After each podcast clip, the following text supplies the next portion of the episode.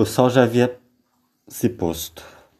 Escurecia quando o ancião entrou com um jovem na pequena cabana. Ele atiçou fogo na lareira e acendeu uma vela. Trouxe um pão do formato achatado, deu um pedaço a altar e pôs a seu lado uma grande caneca para beber. Enquanto o jovem cavaleiro se refazia, contava a respeito de sua viagem, de seus pais e muita coisa de sua vida. Depois perguntou ao velho sobre o círculo de pedras.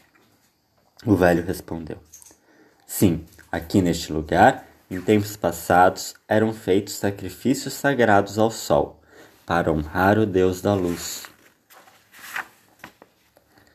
Agora, porém, ele desceu à terra, como filho de, do céu, e ele vive entre os homens eternamente, até o fim dos tempos.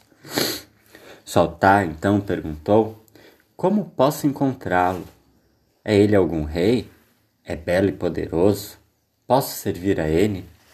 Procuro um nobre senhor a quem possa servir com todas as minhas forças e do fundo do coração.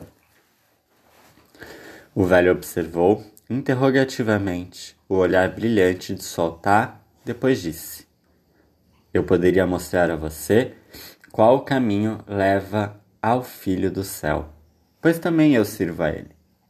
Fica algum tempo comigo, e eu farei de você um novo cavaleiro. Foi assim que Soltak ficou na companhia do velho e se tornou seu discípulo. Soltak tornou-se um desses novos cavaleiros. Porém, antes de sair pelo mundo, o sábio mestre o batizou com um novo nome, Beatus, Assim deveria ele ser chamado dali por diante.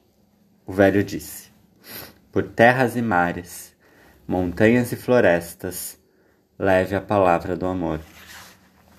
Depois dessas palavras, o velho deu-lhe um cajado, amarrou em seu cinto o cantil e pendurou em seu pescoço uma pequena cápsula fechada contendo pão bem.